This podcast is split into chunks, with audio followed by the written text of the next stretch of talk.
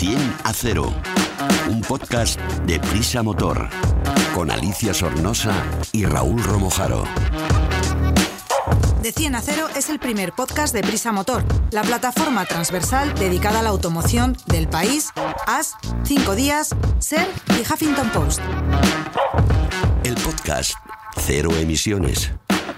Súbete con nosotros. Bienvenidos a vuestro podcast favorito sobre la nueva movilidad. Hoy hasta el estudio ha llegado Raúl, subdirector del motor del Grupo Prisa. Hola Raúl, ¿qué tal? Hola Alicia, ¿qué tal? Sergio Amadoz, que lo tengo aquí a mi lado. Buenas, Y Alicia. Rubén, que ahora bajará de la redacción de la web del motor.com, donde además podéis ampliar toda esta información. Así que preparados, listos, comenzamos. Hola Sergio, a que llevo mucho tiempo sin quejarme de la DGT y mi amiguísimo Pere. Mucho, lo tengo controlado, lo apunto. Pues hoy, aunque sea a tu pesar, voy a romper mi silencio. Vamos a hablar sobre las zonas de bajas emisiones que tan locos nos están volviendo a los conductores de Madrid y otras ciudades. Bueno, vamos a hablar sobre todo de las cámaras de, estas- de esta zona, la zona CBE. Desde el 1 de enero, y si me equivoco tú me corriges, la Ordenanza de Movilidad Madrileña prohíbe la circulación a los vehículos sin etiqueta, esas pegatinotas que nos hacen poner en el parabrisas de colores, en la M30 y en el interior de la M30, o sea, en casi todo Madrid. No te corrijo de momento, vas bien. Venga. sí. En unas semanas la Comunidad de Madrid activará un equipo de cámaras que comprobará qué vehículos circulan por esta vía, por las zonas de bajas emisiones. Así ocurre ya en las entradas de esta CBE, en el distrito centro y en la Plaza Elíptica, al igual que en Barcelona, Vigo y otras ciudades con zonas de bajas emisiones en marcha. Y ahora dime tú, Sergio, además de fichar a quién entra y quién sale sin pegatina, que tampoco entiendo para qué sirve ponerlas ahí si ya llevamos la matrícula en el coche o en la moto, eh, ¿a, quién, ¿a quién van a, a controlar a través de estas cámaras y qué pretende con esto la DGT o si es que ellos no tienen nada que ver? Te voy a traer una. Vamos a traer una hucha y cada vez que digas DGT, puedes meter un euro y nos vamos de cena. ¿Sí? ¿Por qué? ¿Qué tengo que decir? final de ¿Dirección. General de Tráfico así no, entera? es que no tiene nada que ver la DGT en esto. Ah, pues mira, ya me estás corrigiendo, estupendo. Sí, Venga. esto. A ver, la. Como Claro, son los ayuntamientos, entonces. las zonas de bajas emisiones dependen de los de los ayuntamientos, ayuntamientos, efectivamente. sí, ¿eh? Desde el- la ley de cambio climático obliga desde el año 2021 estableció que había que crear estas zonas de bajas emisiones en todos los municipios de más de 50.000 habitantes y tenían que estar listas antes de 2023. Han llegado La por los pelillos. la- no, la mayoría llegan tarde y vete a saber cuándo llegarán. Hay 149 en toda España y en, en varios lugares ahora eh, hay 10 zonas activas en toda España en, en municipios de, de más de 50.000 Ujú. entre ellos Madrid, Barcelona, zona, el área metropolitana de, de Barcelona, Vigo, Pontevedra. Hay 10 eh, municipios que tienen activas estas zonas. Y la manera de controlar eh, quién entra y quién no entra a estas zonas es a través de cámaras. Bien. Porque estas cámaras son cámaras inteligentes que leen la matrícula y al momento se cruzan los datos y al momento se sabe qué pegatina llevan. Ah, amigo, no hace falta llevarla físicamente entonces, que de esto vamos a hablar luego. No me contestes ahora. Venga, me estás diciendo que estas cámaras están puestas, algunas con todavía vamos tarde, en muchos municipios que tengan más de 50.000 habitantes y que no depende es. de la DGT en particular, sino de los ayuntamientos, pero que se cruzan los datos con la DGT. Se cruzan los datos con los, eh, los datos del, del coche al momento, sí. Las, las cámaras están preparadas para detectar al momento esa matrícula, la matrícula del coche. Además son cámaras que leen varios carriles a la vez y que pueden ver, imagínate el flujo de tráfico que entra a las Sí, grandes tremendo. ciudades. Al momento detectan qué, qué coche ha entrado y después eh, los ayuntamientos reciben eh, información sobre si esos coches han entrado a un... ¿Están autorizados Sí, o no? que me estoy embrollando. El- hay determinados coches que pueden entrar a esas zonas y otros que no. Bien. Cuando la cámara detecta un, un número de matrícula, comprueba si puede entrar o no y, en caso de que no pudiera entrar, multa al... Al conductor, al dueño del al coche, propietario vamos. del vehículo. Ajá, ajá. Pero lo multa al ayuntamiento. No la DGT. Lo que pasa es que los ayuntamientos utilizan la clasificación de la, de la DGT para determinar qué coches y qué no y pueden entrar y cuáles no, eh, pri- dando prioridad a los menos contaminantes. Lógicamente. ¿Y qué pasa con la ITV? ¿Qué tiene que ver en todo este asunto? Pues esa es una segunda, una segunda aplicación que proponen las estaciones de, de ITV para aprovechar que estas cámaras están ya, que existe la tecnología. Y entonces lo que ellos proponen es que cuando la, la cámara lee la matrícula, detecte también si ese coche tiene o no tiene la ITV en vigor. Porque eso es, es igual de automático. En cuanto se lee la matrícula, se, Se sabe todo. se sabe si el coche la tiene o no, cuándo la tiene que pasar y si la ha pasado o no. Entonces los, los centros de inspección lo que, lo que mm, piden, y se lo pidieron al gobierno ya, al Congreso de los Diputados, se lo pidieron el año pasado, que se use la tecnología de esas cámaras para eh, sancionar a quien no tenga la, la- la ITV en vigor. Vamos, que nos tienen pillados porque creo que además con el tema de la ITV hay un montón de vehículos que no la llevan, que a mí me parece algo un poco increíble. Sí, es uno de, las, de los argumentos que, que ofrecen las estaciones de, de ITV, que hay un, un 40% en estos momentos, un, alrededor del 40% de absentismo en la ITV. De todos los coches y vehículos que deberían haberla pasado, 4 de cada 10 no lo han hecho. Hombre, es gente muy irresponsable, porque una cosa es lo de la pegatina, que si la pongo o no la pongo, que, que es pegar un plástico, porque por la matrícula ya saben si puedes entrar o no, y otra cosa es que tu vehículo esté a la orden Sí. con los temas de seguridad, frenos, o sea, que ya no es que te afecte a ti, que se Eh. te vaya cayendo tu coche, es que puedes pegarle un golpe a alguien y, y además el seguro, que esto va después de la ITV, si no tienes la ITV pasada, tampoco vale tu seguro en caso de accidente. Sí, eso, y eso precisamente es otra de las, de las cosas que piden las- los centros de inspección, que ninguna aseguradora asegure a un coche que no tenga la, Que no tenga la ITV pasada. Igual que cuando vamos a la inspección se nos pide la póliza del seguro, aquí ya no hay que llevarla en papel porque lo pueden comprobar también al introduciendo los, los datos. Si no tienes la póliza no pasas la ITV. Ellos dicen que ocurra también en el sentido contrario, Contrario. Que si no está la ITV pasada que no aseguren al el vehículo. Vamos, que hay que ir con la ITV, con la pegatina, que yo no soy, la verdad que no soy muy amiga de pegar cosas en el cristal y menos cosas gigantescas que ocupan una parte considerable del cristal, pero que ya con la matrícula nos tienen a todos bien controladitos. Sí, el- lo de pegar la pegatina o no, el reglamento de vehículos dice que, se, que también depende de los, no sé cómo dice exactamente, pero bueno, viene a decir que depende de los ayuntamientos que esté pegada o no. Si se pega tiene que ir en la parte derecha inferior, pero la, la DGT no lo exige, sino que lo pueden exigir los ayuntamientos. Que yo tenga ahora controlado, creo que lo hacen solo dos, el Ayuntamiento de Madrid y el de Gijón. Claro, pero si tú, por ejemplo, vienes de Valencia, que ahí no es obligatorio tener esta pegatina, Mm. eh, y además a lo mejor no tienes que saber qué es lo que exigen en Madrid, ¿no? Tú puedes entrar con este coche eh, valenciano desde Valencia en Madrid y circular o no, o arriesgarte, arriesgarte a que te pongan una multa sin tener que gastarte los cinco pavos en una pegatina. Sí, yo, yo creo, no sé cómo lo verá Sergio, yo creo que en general eh, la- los agentes municipales, que son los que deben de controlar esto, puesto que depende de los ayuntamientos, sobre todo porque está controlado por, por las matrículas, son bastante laxos, por decirlo en este sentido, porque Sí. además hay otro problema añadido, por ejemplo, que son las, las motos. A ver dónde pones en una moto Claro. la pegatina de la ITV, la pegatina de, del etiquetado de emisiones. Entonces yo creo que ahora mismo estando controlado tan absolutamente como está por la matrícula, bueno, pues puedes encontrarte con un policía municipal que haya tenido un- una mala noche o empiece mal el lunes y te multe, pero yo creo que en general, estando al día, por supuesto, si no está al día, obviamente, Claro. eh, pues, pues sí que te pueden sancionar o deben sancionarte, pero estando al día yo creo que debe ser un poco cuestión de...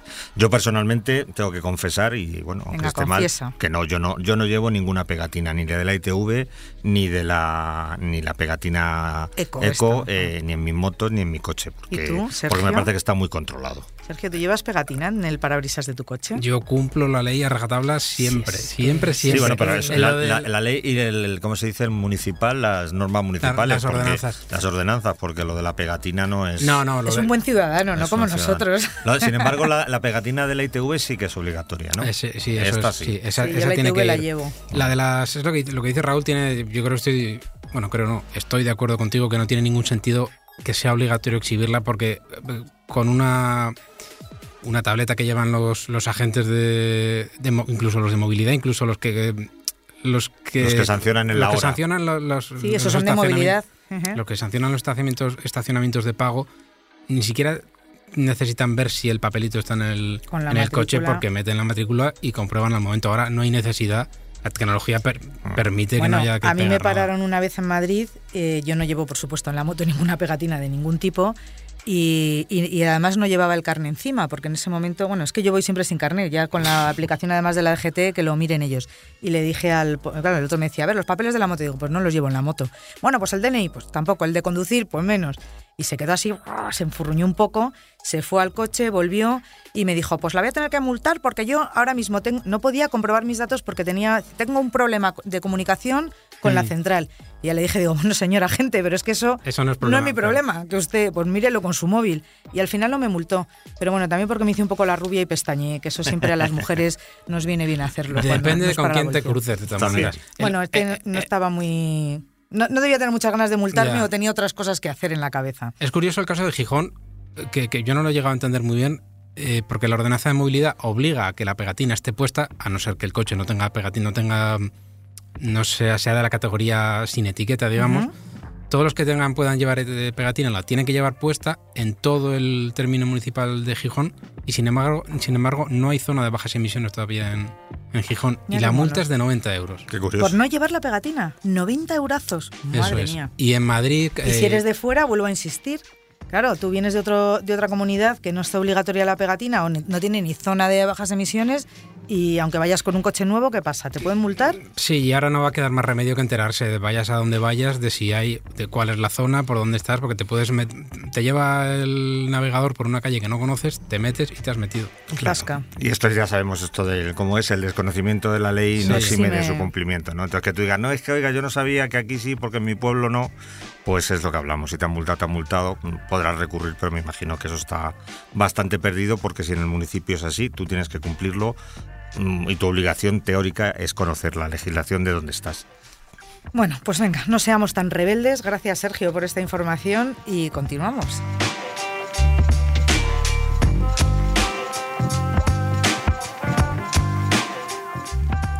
Y después de esto vamos a alegrarnos un poco, vamos a hacer nuestra propia lista de deseos. ¿Qué te parece, Raúl? ¿Me ayudarías a repasar las novedades para este 2023? Claro que sí. Porque quizás sea el año de comprar un coche, que hay 27 nuevos modelos y me imagino que muchos más eléctricos o híbridos que el año pasado. Así es, eh, la electrificación sabemos que está en, en pleno auge, eh, cada vez son más las versiones y los modelos que aparecen con estas tecnologías y hablamos de 27 en principio porque son los que hemos recogido en nuestra web, en el, en el motor.com, como los que están confirmados por las marcas que a lo largo del año irán apareciendo, pero también es probable que algunas se hayan guardado unas debajo de la manga y vayamos viendo alguno más.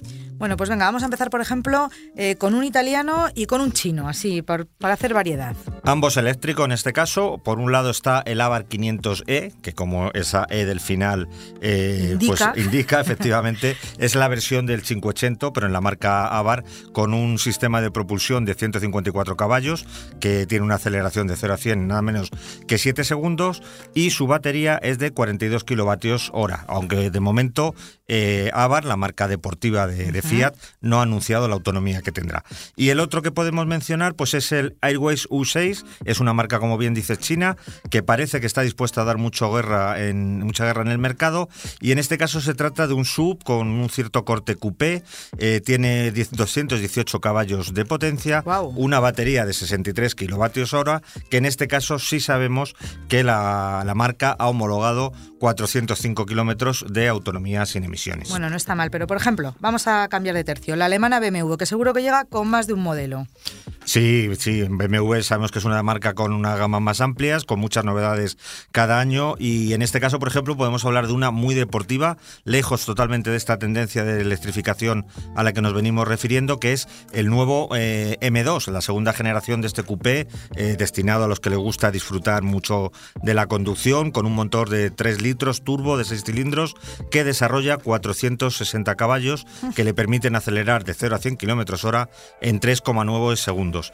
Y también si seguimos con, con BMW, en este caso nos vamos a, a pasar, aunque tienen más novedades, al tema eh, más eficiente, eh, lanzarán el XM. El XM es un sub híbrido enchufable que se va a ser el BMW de calle, de serie, más potente de la historia, ya que con la combinación de dos tipos de motores, eléctrico y de combustión, va a llegar a los 653 caballos y 800 Nm de, de par, lo que le permite, a pesar de ser un coche de dimensiones generosas, acelerar de 0 a 100 en 4,3 segundos.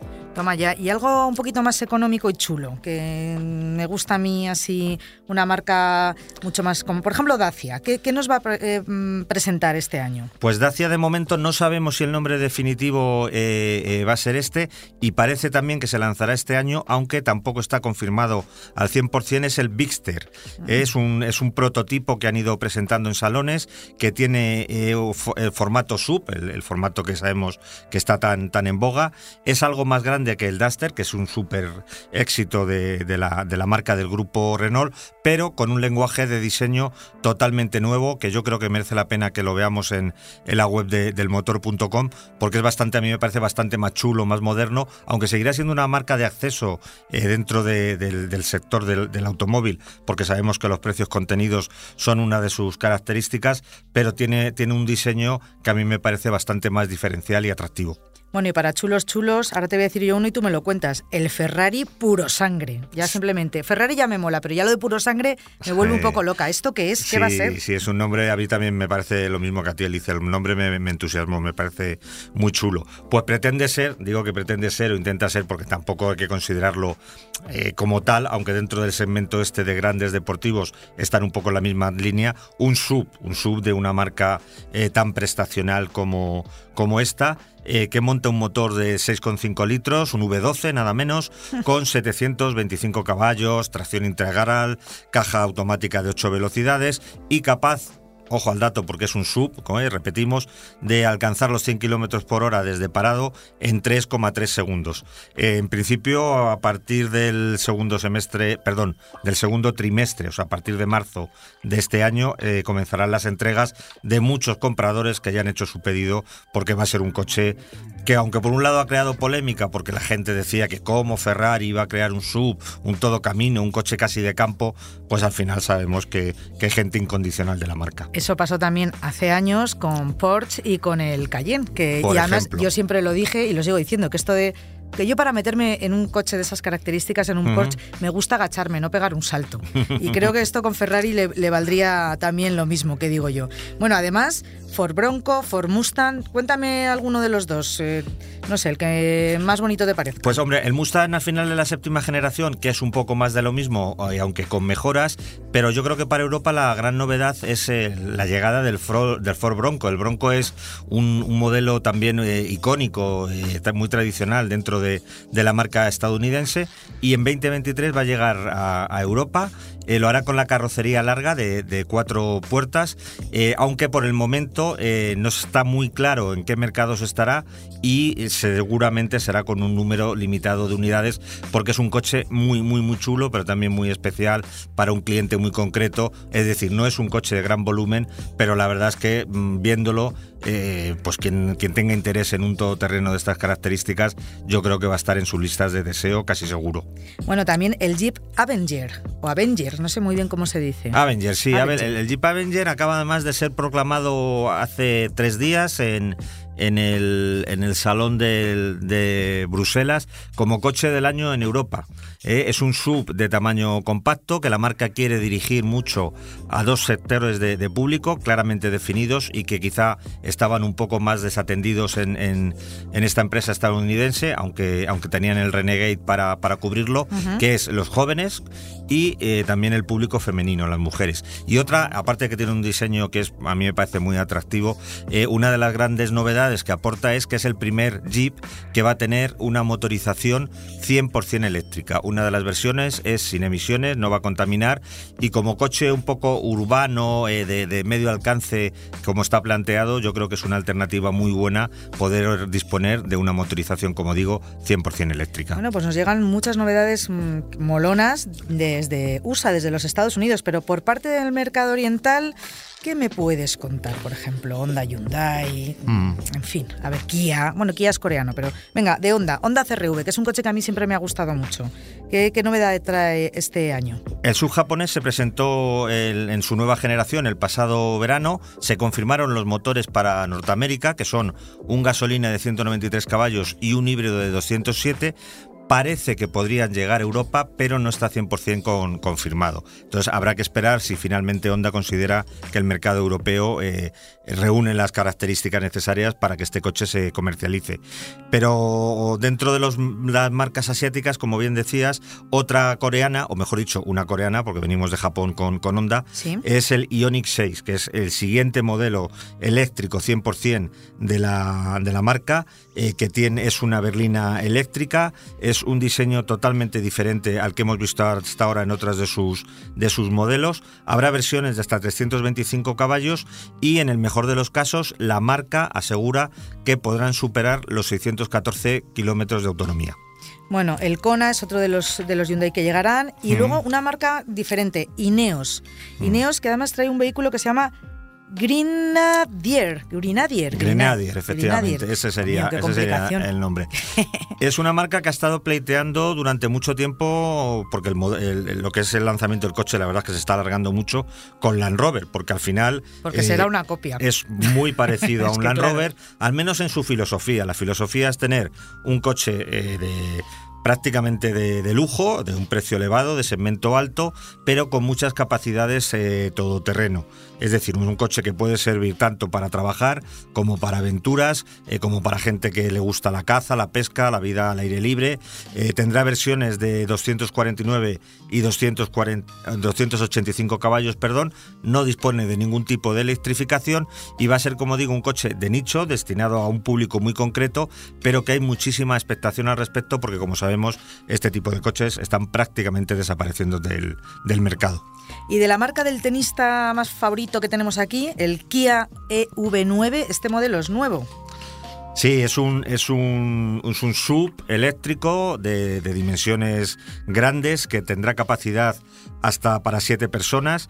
Eh, su desarrollo se está haciendo sobre el, prototipo Concept EV9 eh, es algo cuadrado para que la habitabilidad sea la, necesaria en un coche de este, de este estilo y si no hay retrasos, en principio a lo largo de este trimestre, principios de abril, bueno, después de Semana Santa quizá, eh, se presentará ya la versión definitiva, porque lo que se ha visto hasta ahora son un poco coches camuflados, prototipos, en fin, falta por ver, aunque está ya muy avanzado, la versión, como digo, final. Bueno, y ahora vamos a pasar al mercado de los deportivos brutales. Lamborghini, Lotus, Maserati, estas marcas que van a traer de nuevo. Sí, estas, estas marcas lógicamente también presentan novedades. Otra que a mí me, personalmente me, parece que tiene un nombre eh, muy, muy evocador es el Lamborghini Huracán, que pretende ser eh, todo camino, que se llama Esterrato, eh, que viene a ser como, como gravilla o, camino ¿no? En, en, italiano. Es una versión de, de un huracán, que ya no hay que decir mucho más, que tiene un poquito más de altura libre al suelo, los ejes más anchos, el diseño claramente es, es diferente, tiene tracción integral con esa vocación, como decimos, de, de 4x4 y el motor es un 5.2 litros V10 atmosférico sin turbo de 610 caballos. A partir de febrero, los afortunados que ya se lo han comprado, porque es un coche que también se agota, pues para empezarán a empezarán a recibirlo, exactamente y, podrán disfrutar de él. Otro otro deportivo que te podría mencionar que va a mm. aparecer, pues por ejemplo el Maserati Gran Turismo. ¿eh? Es que junto con sus versiones térmicas con motor 3.0 biturbo de 490 y 550 caballos, la mayor novedad va a ser la variante que se llama Folgore, que esta es la completamente eléctrica, otra, otra marca que da el paso a la, a la electrificación 100% y que ofrecerá unas prestaciones que son propias de una potencia de 760 caballos. Wow, son tremendos. Me, imagino el diseño, me lo imagino porque además ya no me lo imagino, pero lo estoy viendo en el motor.com y estoy viendo que tienen un diseño estos bolidos alucinante. Vamos a hablar un poquito, vamos a, relajarnos un poco y vamos a hablar de coches más comunes como Mazda, Mercedes, Mitsubishi, Polestar. Y ahí te lo dejo que te quiero preguntar por uno en especial que, a mí me gusta mucho. Vale, pues vamos rapidito porque son muchos como, como tú dices. Mazda, pues el CX80, el modelo más grande de la marca, un sub de 7 plazas, que estará por encima del CX60. No hay mucho más datos al respecto, ni cuándo se va a comercializar. Yo creo que tardará eh, todavía porque el CX60 se presentó, mejor dicho, se empezó a comercializar prácticamente después del verano, con lo cual necesitarán un poquito de, de margen. Luego Mercedes-Benz va a presentar la versión, o va a lanzar, mejor dicho, porque ya está, ya está presentada, la versión todo camino del EQE, e, que es su, su coche grande eléctrico, ¿vale? Que va a ser muy similar eh, al, EQS en cuanto a, tecnología, con cinco versiones, dos de ellas más deportivas y potencias que llegarán hasta 687 caballos.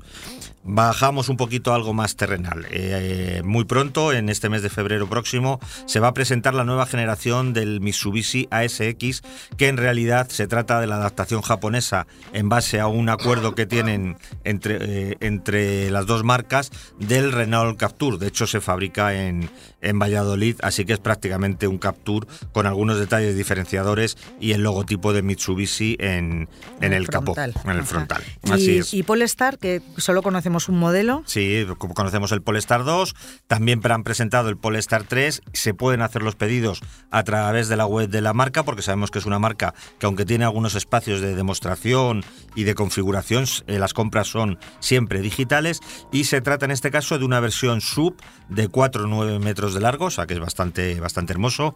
Eh, tiene un maletero de casi 500 litros de capacidad y la versión básica eh, rinde 490 caballos. Y luego habrá una eh, llamada Performance, que como su nombre indica, pues tendrá más prestaciones porque alcanza los 517. Bueno, el que me voy a apuntar a la lista de deseos ya es el que van a presentar el Porsche Dakar, el Carrera, ¿no? Es un Carrera Dakar con unos colores preciosos, con una pintaza para poner las ruedas encima del techo mm. o una tienda de campaña y irnos por ahí por África. Nos vamos los dos con el Porsche a pues pasárnoslo bien. No estaría, no estaría nada mal porque es como, como hemos visto en otros casos, una adaptación, una interpretación, porque realmente no son sub al estilo puro de, este concepto, ¿no? Igual que hemos hablado del esterrato o del puro sangre. Eh, en este caso se aplica al, icónico 911, ¿no? Que vamos a decir del 911 mm. que no, no, se, no se sepa. La misma fórmula, un poquito más de altura libre al suelo, neumáticos eh, todoterreno, tracción integral y en cuanto al de este, de este aparato es un motor de 480 caballos que es capaz de acelerar de 0 a 100 en 3,4 segundos, que no está nada más para pensar que es un sub. Bueno, y nos queda, por ejemplo, un Rolls, el Rolls Spectre. Mm. Anda, que estoy yo y fina con los nombres. Rolls Spectre, cuéntame algo de él. Sí, es que algunos son, algunos son complicados y, claro, hay tanta variedad de coche y de nombre ya que no saben muy bien cuál es, cuál es adoptar. Pues este es una, la versión eléctrica de un, de un Rolls Royce. Ninguna marca escapa a esta tendencia. ¿eh? es un coche enorme de 5 metros y medio prácticamente, pesa casi 3 toneladas y su motor, su motor eléctrico desarrolla 580 caballos de potencia y con una autonomía que la marca declara que se llegará a los 520 kilómetros. Mucho me parece a mí para un coche de estas características, pero bueno, habrá que verlo. Y llegará pues prácticamente a final del año, en el cuarto eh, trimestre. Y decías que eran muchos, pero solo nos quedan dos de esa lista que hemos dicho al principio. El San John Torres y el Volkswagen ID. Venga, pues lo repasamos muy, muy rápido.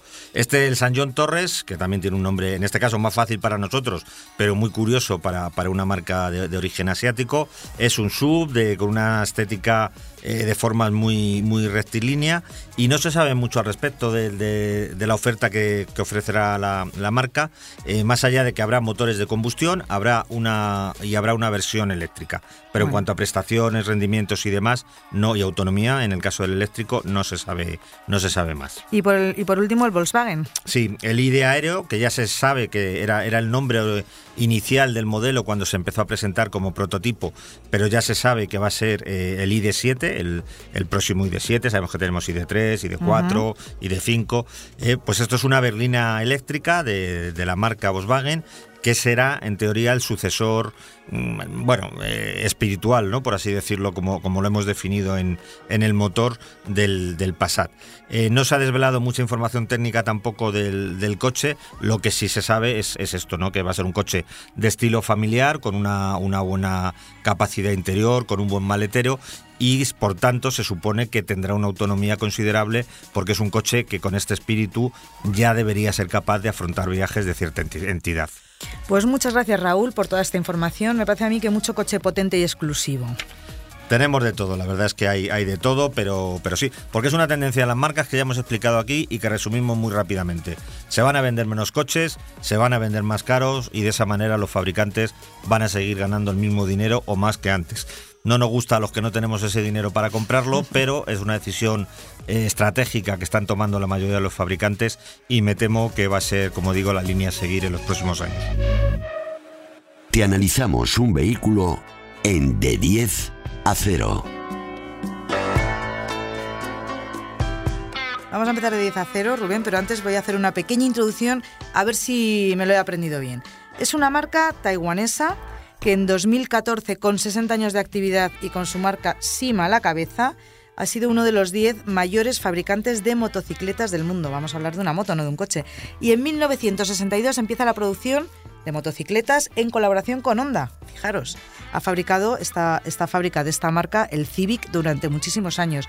Y desde 2002, eh, con determinados acuerdos de fabricación y colaboración de tecnología con Hyundai, o sea, con marcas tremendas. Y de sus 17 modelos, Rubén, has probado uno, el Maxim 400. Hola Alicia, ¿qué tal? Pues sí, hemos probado un scooter, vamos a decirlo ya, es un scooter eh, mm, tipo, el tipo vehículo es un scooter GT, vamos a decir, de 400 centímetros cúbicos. GT significa que es grandote y que caben dos tranquilamente, gran turismo. Sí, pero comparado con su hermano anterior, vamos a decir, con el modelo anterior, eh, sí que este tiene un poquito menos de gran turismo y un poquito más de líneas deportivas. Esperamos. Entonces, cuéntame qué caracteriza para que lo entendamos a su diseño y su diseño y carrocería. Pues mira, a primera vista destacan las líneas más angulosas, como te decía, comparado con, el, con el modelo anterior, y también tiene un toque de elegancia, eh, no, no es algo tan tosco. Eh, dispone, mira, de un tamaño, para te una idea, de 2 metros eh, con 2.240 milímetros, 2 metros con 2, eh, buen tamaño de largo. En la altura 100-800 milímetros, que no es que sea de las más altas, pero bueno, ya sabes el problema que hay en los scooters, que luego hablaremos de ello. y, ya te digo, es menos GT que, el modelo precedente y mucho más deportivo. destaca sobre todo el vanguardista grupo óptico, que completamente LED, ¿sabes? La iluminación es completamente LED y tiene un característico corte, un característico diseño en corte de diamante, así es un faro como en tres, en forma de tres cortes, eh, que la verdad es que es muy chulo frontalmente. Y, nada, que ilumina además muy bien, o sea, el tema del LED está muy, muy, muy logrado. Eh, no, te voy a preguntar cómo es la habitabilidad, porque ¿qué pasa cuando te subes encima y agarras el manillar? ¿Uno va cómodo, incómodo? Mira, la, postura de conducción es muy cómoda, quedando muy a mano tanto las piñas como los mandos. Em, aunque su tamaño es compacto, sí que es verdad que ya te digo, no es el exagerado de los maxi scooters. Em, la forma del asiento, vamos a decir, ya te digo, es compactito, pero la forma del asiento, tú lo sabes bien, no permite que todas las tallas apoyen bien los pies. Ese, ese quizá sería un pequeño problema. Ya sabes que suele ser bastante anchote el asiento y no te permite... Entonces es una moto, un scooter grande. Es un scooter, es que no es grande, pero es para, yo creo que está más aconsejado para tallas grandes, vamos a decir. Yo no he tenido ningún problema, por ejemplo, a la hora, a la hora de moverme. ¿Cuánto mides tú? 1,87. Bueno, porque este señor es altito, entonces, claro, los canijos como yo, que somos unos 54... Lo tenemos, más difícil. Lo tenemos más complicado. Pero te diría, por ejemplo, que el pasajero, ahora que hablabas, eh, eh, está muy, muy cómodo también. Eh, tiene, tiene su parte de asientos bastante ancha, muy cómoda. Las estriberas también hace que apoye los pies de una, de una postura muy, muy recta y muy normal. Y sobre todo también cuenta con, con asideras para, para ir sujeto, y lo, que le da, lo que le da mucha libertad al pasajero y una comodidad absoluta. ¿Cuál es el equipamiento más destacado de esta Sim Maxim? Pues mira, si como siempre hablamos, ¿no? Esas cosas que pasan del mundo de, la automoción al mundo de las motos, ¿no? Lo primero sería la, llave keyless, eh, lo que llamamos arranque sin llave, aunque la llave es metida en, el, bolsillo, ya te permite arrancar el motor sin necesidad de hacer nada más. Eh, también hay que resaltar, por ejemplo, a mí me gusta mucho el, parabrisas. Es un parabrisas bastante grande y que tiene dos posiciones que además lo puedes mover desde la postura del asiento. No, no es eléctrico como las BMW, por ejemplo, pero nada, es muy fácil. Lo levantas incluso sentado en un semáforo si necesitas las dos posturas. Y la postura alta, la verdad es que para gente incluso alta como yo, pues tapa bastante bien. Y también podríamos hablar, por ejemplo, de la toma de corriente, que es algo ya muy, muy normal en, en, muchas motos, un USB. Eh, además, este es un USB que permite em, eh, cargar rápido, ¿sabes? En los móviles, ¿sabes? De que hay sí, de, carga exacto, ¿Y a dónde, 5 va, voltios. ¿Dónde va colocado el, enchufe del USB? Porque a mí lo de debajo del asiento me da No, un poco en este caso está mejor porque está en la guantera. Está en la ah, guantera derecha. O sea que es, que es mucho más fácil.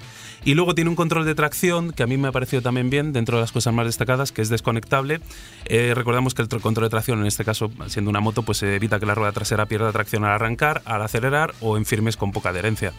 Ya te digo, como, como parte interesante serían esos los, los puntos más destacados. ¿Qué motor lleva? Eh, monta un, propulsor monocilíndrico de cuatro válvulas y 399 centímetros cúbicos que dispone de la homologación Euro 5 y la potencia máxima es de 34 caballos a 6.750 revoluciones por minuto. Sí, eso va bien por carreterita. Esto ahora te contaré que va bastante bien. Cuéntame, ¿cuáles son sus prestaciones y consumos? A ver. Pues mira, la velocidad máxima roza los 150 kilómetros hora. 149 eh, se quedó en, los, en, las, en las mediciones. No está nada mal para, que aquí es donde voy, para un scooter que en vacío pesa 215 kilos. O sea, no aunque tiene esas ah, líneas afiladas y deportivas, bueno, pues oye, tiene, tiene un peso considerable. El consumo medio está en torno a los 4,2 litros a los 100 kilómetros, que nos pareció en la prueba bastante, bastante ajustado. Y por ejemplo, respecto al modelo anterior, es, han conseguido casi, gracias a, la electrónica, eh, quitarle casi un 30% de consumo respecto al modelo anterior. Eh, cuenta con un depósito de 13 litros y ya te digo, con, con este... Sí, pero bueno, 4 eh, litros y poco. Dice eso porque le he puesto así cara un poco de, uy, qué poco. Sí, pero te, digo, eh, te, puedes ampliar mucho las visitas a, las estaciones. Sí, sí, sí, sí, bastante además, de hecho. ¿Cómo se comporta? ¿Cómo te has sentido al manillar de este scooter? Pues ya te digo, a mí me ha gustado. no, no, en principio no era la, marca SIM, no por nada, es una marca súper interesante, pero sí que es verdad que me esperaba un, un modelo muy pesado, muy voluminoso como era el anterior y me ha sorprendido gratamente, tanto en ciudad, para, para callejear por ciudad, como en las carreteras de circunvalación, vías de segundo orden, incluso en la autopista. La autopista es un scooter que va muy bien, muy aplomado.